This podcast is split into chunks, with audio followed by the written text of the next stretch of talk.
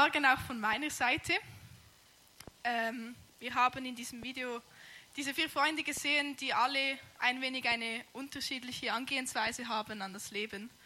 Und ähm, der, der Titel der heutigen Predigt ist, gibt es einen Plan fürs Leben? Und als ich begonnen habe, mir Gedanken zu machen zu diesem Thema, habe ich gemerkt, dass es gar nicht so eine einfache Frage ist. Ähm, besonders für mich mit meinen gerade mal knapp 17 Jahren Lebenserfahrung oder 18. Ähm, und ich habe gemerkt, bei mir kommen mit dieser Frage, gibt es einen Plan fürs Leben, eigentlich nur noch mehr Fragen auf. Ja, ich glaube durchaus, Gott hat einen Plan für unser Leben und es wird uns auch gesagt, von Gott höchstpersönlich. Aber wie detailliert ist dieser Plan dann überhaupt? Haben wir darin noch einen freien Willen? Und ist das Leid denn auch von Gott geplant? Also eigentlich alles Fragen, denen man vielleicht manchmal ein wenig aus dem Weg geht als Christ, weil man findet trotzdem ja nicht wirklich eine Antwort darauf, die einem passt. Auch Theologen sind sich da nicht immer einig, wie genau dieser Plan aussieht, ob da ein Plan ist, der es wert ist, Plan genannt zu werden. Und äh, ich selbst habe, wie gesagt, erst recht keine Ahnung davon. Und deshalb habe ich mich entschieden, heute Morgen einfach über meine Erfahrungen mit dem Leben äh, zu sprechen.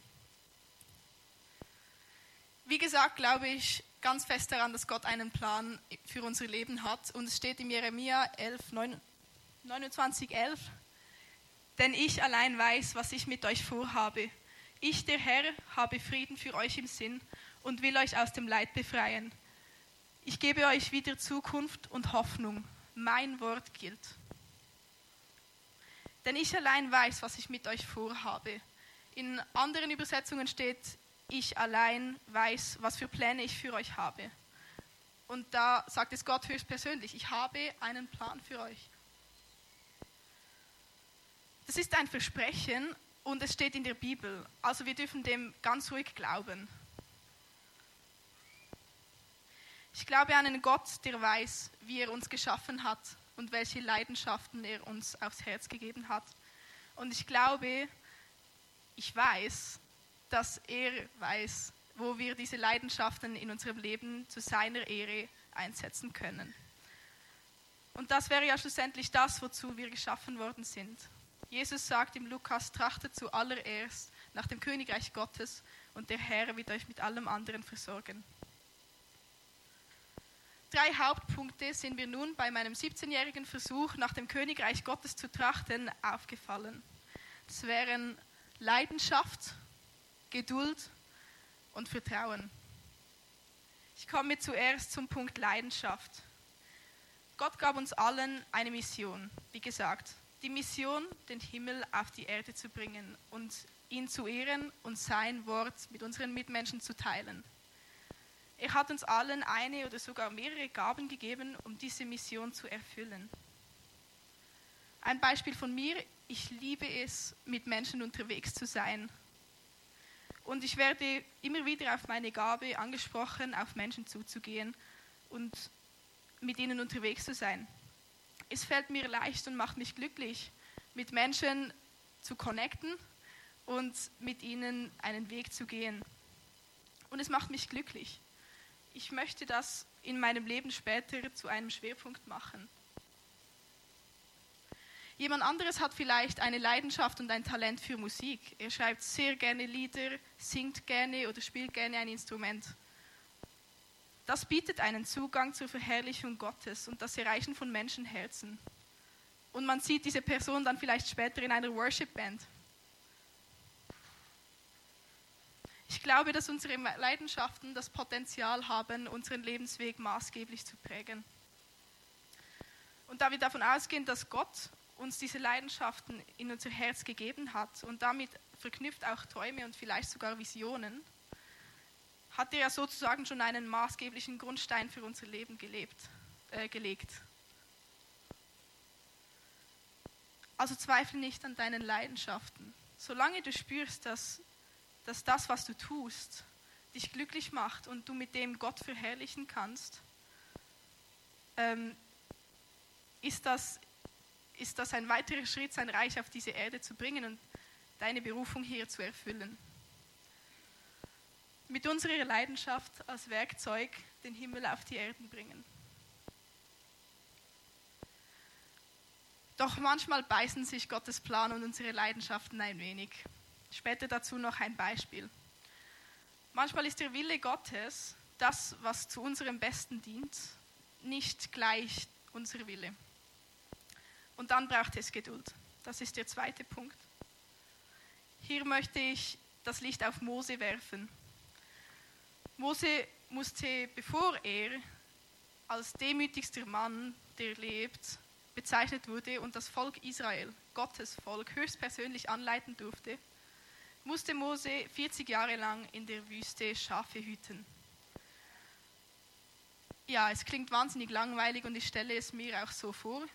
Es ist wirklich öde und fade.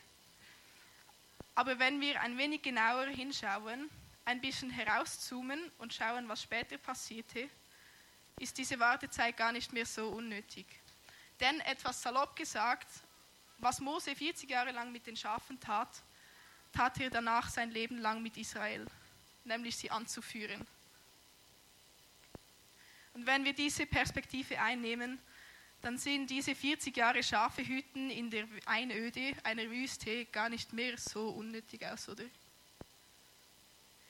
Und ja, vielleicht war Schafehüten nicht wirklich Moses Leidenschaft, das könnte ich verstehen und wie gesagt, manchmal beißen sich unsere Leidenschaften und Gottes Plan vielleicht ein wenig. Aber nach 40 Jahren Geduld zahlte sich das Schafehüten doch aus. Mose konnte jetzt Rest, den Rest seines Lebens das tun, wozu Gott ihn berufen hat. Manchmal braucht es mit Geduld aber auch Vertrauen, fast immer. Und das ist der zweite Punkt. Später berief Gott Mose, zum Pharao zu gehen und die Freilassung Israels zu fordern. Mose hatte große Schwierigkeiten, zuversichtlich zu sein. Er sagte zu Gott, ach Herr, ich bin noch nie ein guter Redner gewesen. Zum Reden habe ich einfach kein Talent. Die Worte kommen mir nur schwer über die Lippen. Mit ein wenig Diskussion tat es Mose jedoch am Schluss trotzdem. Er entschloss sich, auf Gott zu vertrauen. Und ja, es brauchte noch einige Plagen, bis der Pharao Israel gehen ließ, doch am Schluss tat er es trotzdem. Auch gemäß meiner Erfahrungen bietet das Leben mit Gott immer wieder Situationen, in denen unser Vertrauen in Gott auf Probe gestellt wird. Und in Situationen, die nicht sehr vielversprechend aussehen für uns, denkt man schnell mal, ja Gott, wo ist denn jetzt ein guter Plan?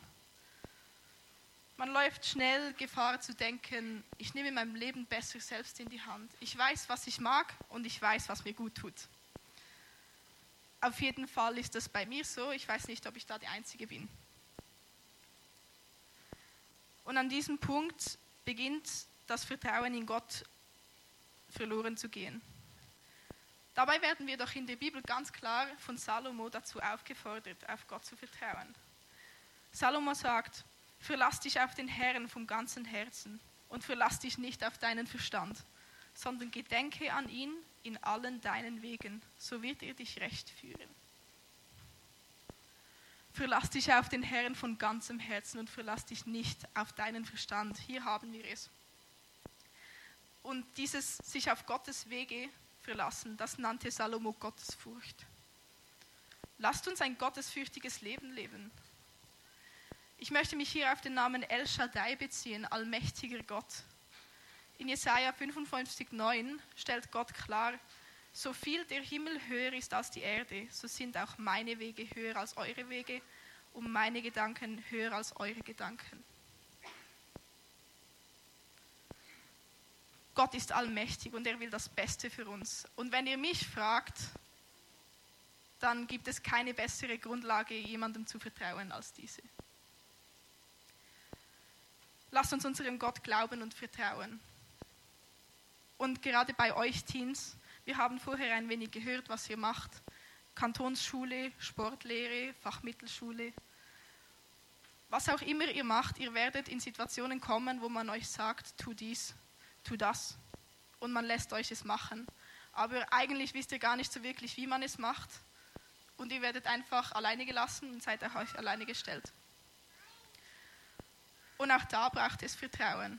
Und ich ermutige euch, auch in solchen Situationen und besonders in solchen Situationen, auf Gott zu vertrauen. Irgendwo muss man ja beginnen zu üben. Gesegnet ist der Mann, der sich auf den Herrn verlässt und dessen Zuversicht der Herr ist. Der ist wie ein Baum am Wasser gepflanzt, der seine Wurzeln zum Bach hinstreckt. Denn obgleich die Hitze kommt, fürchtet er sich doch nicht, sondern seine Blätter bleiben grün. Und er sorgt sich nicht, wenn ein dürres Jahr kommt, sondern bringt ohne Aufhören Früchte. Das steht in Jesaja 17, 7 und 8. Und auch hier wieder, gesegnet ist der Mann, der sich auf den Herrn verlässt. Also dieses Vertrauen in unser Gott, das ist ein Schlüssel. Und dessen Zuversicht der Herr ist, der ist wie ein Baum am Wasser gepflanzt. Seine Blätter bleiben grün und er bringt ohne Aufhören Früchte. Uns wird ein fruchtbringendes Leben versprochen, wenn wir uns auf Gott und Gott alleine verlassen und auf seine Wege vertrauen. Und es gibt noch so viele mehr Stellen in der Bibel, die von, vom Preis für ein gottesfürchtiges Leben sprechen. Lasst uns in Gottes Furcht leben und auf das vertrauen, was in der Bibel geschrieben steht. Ich meine, es ist die Bibel, ich kann gar nicht mehr dazu sagen. Das ist pure Wahrheit. Ich weiß wirklich, wirklich nicht, wie detailliert der Plan von Gott für uns ist. Aber ich weiß, dass unser Gott El Shaddai ist. Wenn wir mit einer Situation aus unserem Leben zu ihm kommen, sei es eine Herausforderung, eine größere Entscheidung, wo wir nicht weiter wissen, oder ein Missgeschick, das uns passiert ist. Er kann aus jeder Situation etwas Gutes machen. Ich bin ganz fest überzeugt davon. Er kann eine neue Hoffnung schaffen, etwas, das ihn ehrt und uns gut tut. Ich möchte zum Schluss nochmal auf Jeremia 11,29 zurückkommen. Gott hat Friede, er hat Gutes für uns im Sinn. Zweifle nicht an dem. Ich kann wirklich, wirklich, wirklich, ein letztes Mal betone ich es, nicht sagen, was genau Gott für dein Leben geplant hat. Und ich glaube, das ist auch so ein wenig das, was unserem Leben die Spannung und das Abenteuer gibt. Aber ich kann dir versprechen, dass du dieser Aussage von Gott höchstpersönlich glauben kannst.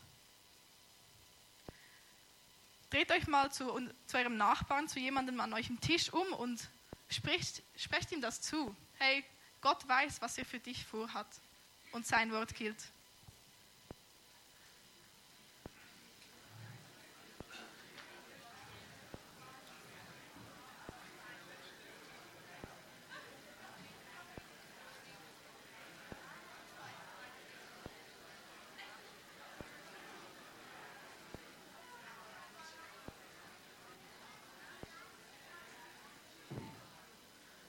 Und ich möchte es auch nochmals den Teens zusprechen.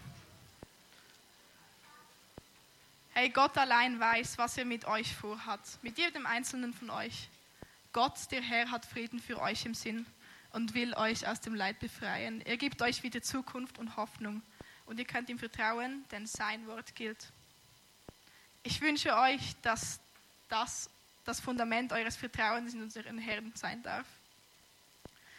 Er ist El Shaddai und er ist für euch und mit euch und er hat Friede für euch im Sinn.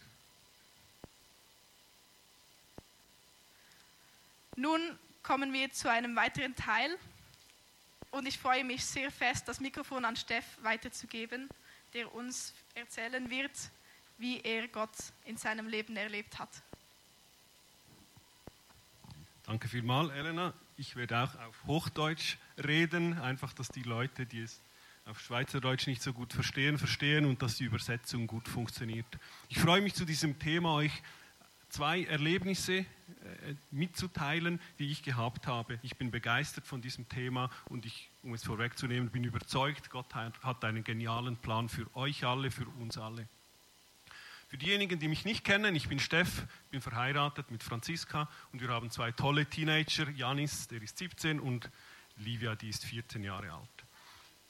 Als ich noch, als ich noch ähm, jünger war, war ich immer fasziniert von Menschen, die von ihrem Dienst erzählt haben, ja, ich bin in Afrika Missionar und so, und Gott hat mir schon ganz früh gesagt, dass ich das mal machen werde.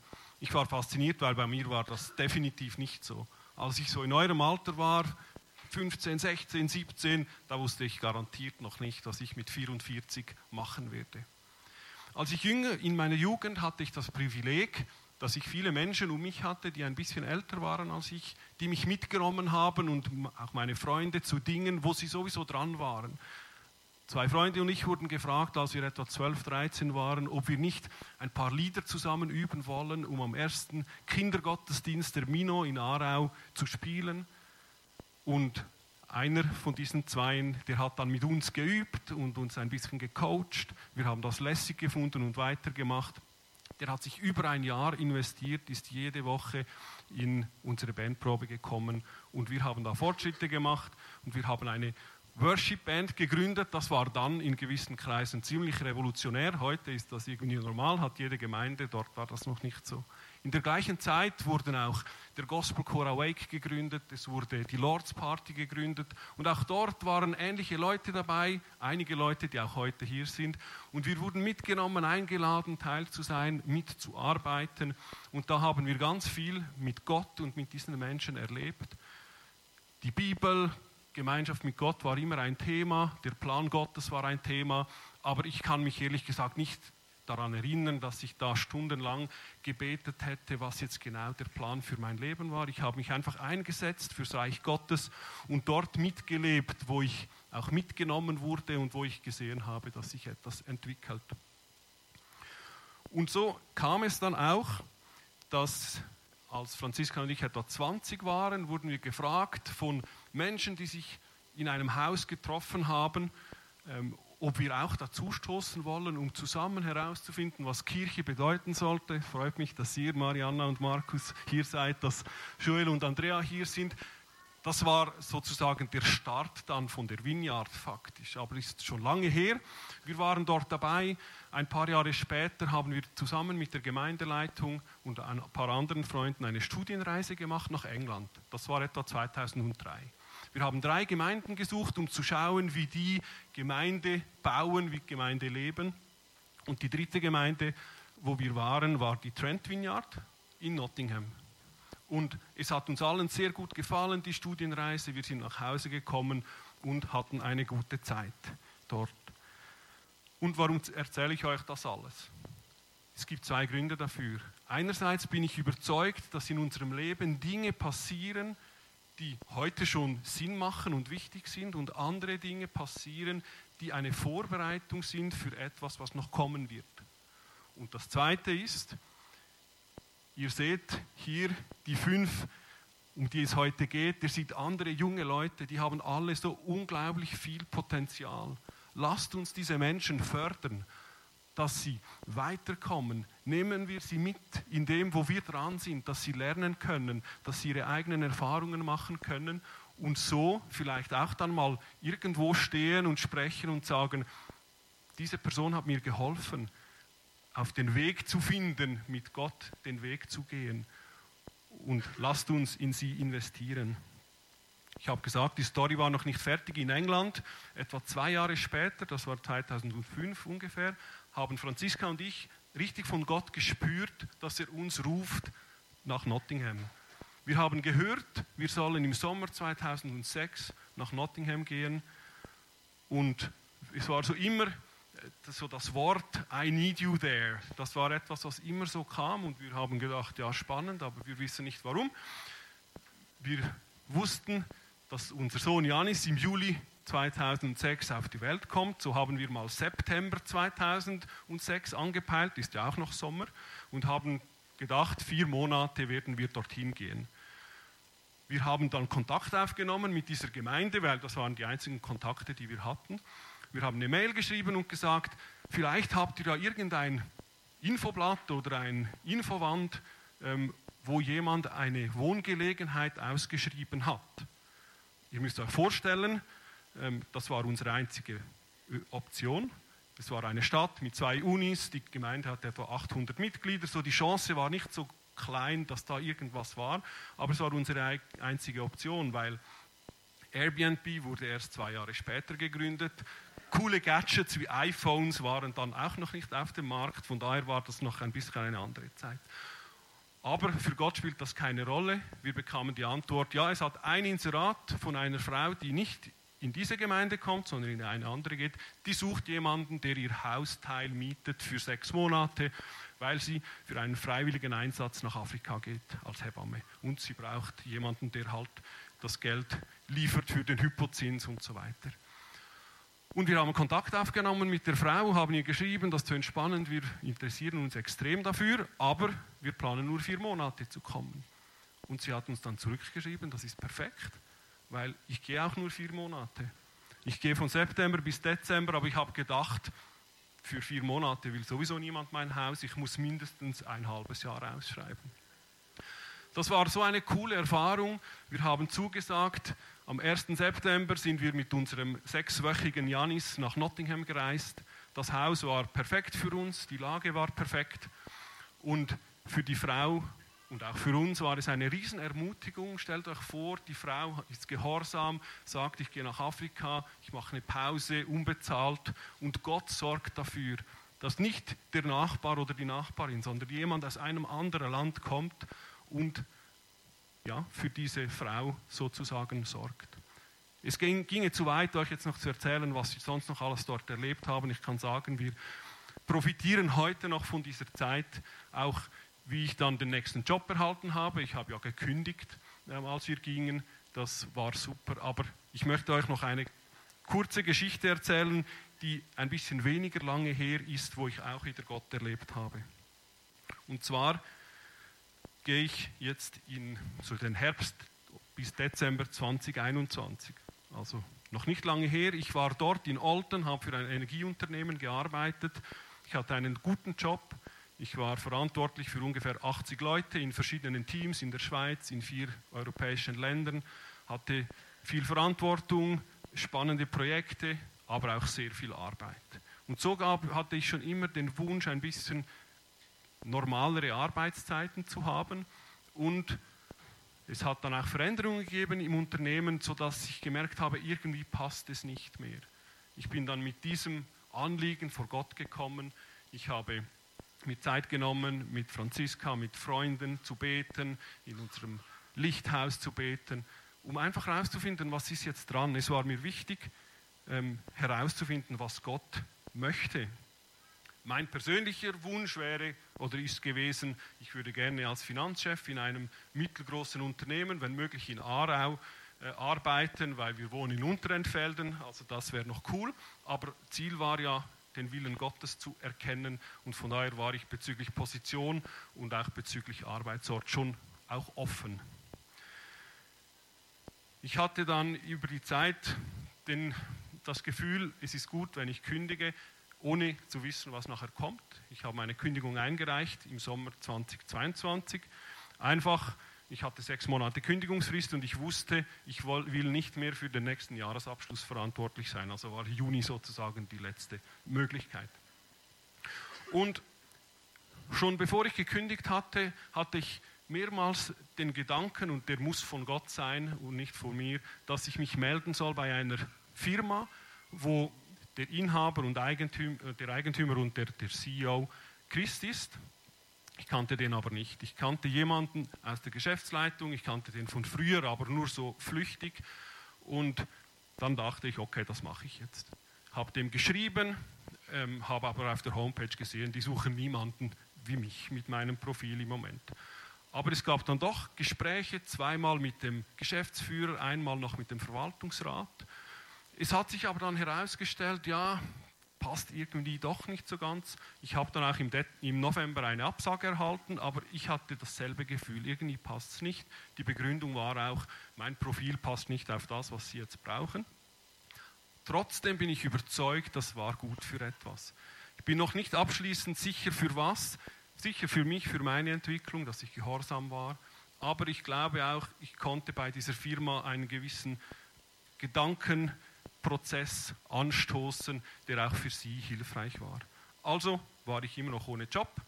Ich wusste noch zwei Monate, dann habe ich weitergesucht. In Aarau gab es dann auch ein Energieunternehmen, das einen Finanzchef suchte. Ich habe mich beworben, ein erstes Gespräch gehabt, aber auch dort habe ich eine Absage erhalten und das hat nicht geklappt. Also von daher, wenn eine Tür zugeht, ähm, das kann passieren, aber dann ist das oft auch ein Zeichen, dass das nicht deine Tür ist. Ich hatte immer den Wunsch, mindestens einen Monat Pause zu machen, habe dann aber festgestellt, Gott hat da irgendwie ein bisschen mehr Zeit eingeplant, was mich aber auch freute, weil ich merkte auch nach meiner Zeit in Olten war ich sehr ähm, oder war ich müder als ich dachte und von daher bin ich ohne Job, aber mit viel Zeit ins 23 gestartet.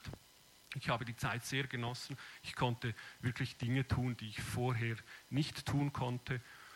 Und so Mitte Februar, äh, als ich auch schon seit Anfang Januar, das möchte ich erwähnen, regelmäßig neu wieder im Frühgebet war, das habe ich immer so auf die Seite geschoben. Es war gut, ein gutes Argument, wenn man viel arbeiten muss, ist zwar eigentlich kein gutes, aber man kann es vorschieben. Ähm, mache ich nicht mehr seit dann. Ähm, und wir haben auch dort zusammen gebetet, dass Gott mir zeigt, wo das mein Platz sein wird.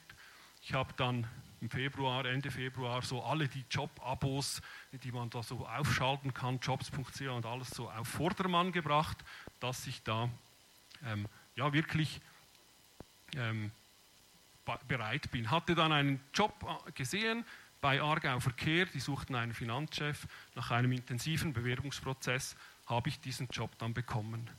Weil ich frei war, konnte ich sofort beginnen. Ich habe im Mai gestartet, hatte eine super Einführungsphase mit meinem Vorgänger bis letzte Woche. Wir haben da parallel arbeiten können. Also Gott hat das perfekt geplant. Und ja, jetzt freut es mich, dass ich mich dort einbringen kann. Ich bin überzeugt, das ist der Job, den er mir geben wollte, weil es ist, es hatte etwa 100 Bewerbungen. Ich kannte niemanden also das einzige Vitamin B war das von Gott. Das ist zwar sowieso das Wichtigste, aber das ist das Einzige, was ich hatte. Und es ist eine neue Branche. Also alles Dinge, die eigentlich nicht zwingend nur für mich gesprochen haben. Und ja, jetzt bin ich dort und was ich gelernt habe da, und das möchte ich euch weitergeben, es lohnt sich, mit Gott in Kontakt zu sein. Ich ermutige euch, wenn ihr Fragen habt, betet, lest in der Bibel, gebt euch verbringt Zeit mit Leuten, die auch an Gott glauben, die Jesus nachfolgen. Da könnt ihr von ihnen lernen oder miteinander austauschen. Wenn mal eine Tür zugeht, dann denkt daran, ihr habt auf der einen Seite einen Gott, der jede Tür öffnen kann und wenn er sie nicht öffnet, ist es vielleicht nicht eure Tür. Und jetzt wünsche ich euch, vor allem euch fünf, aber euch und uns allen, viel Freude, viel Segen beim Weg mit Gott und beim Erkennen, was er für euch geplant hat.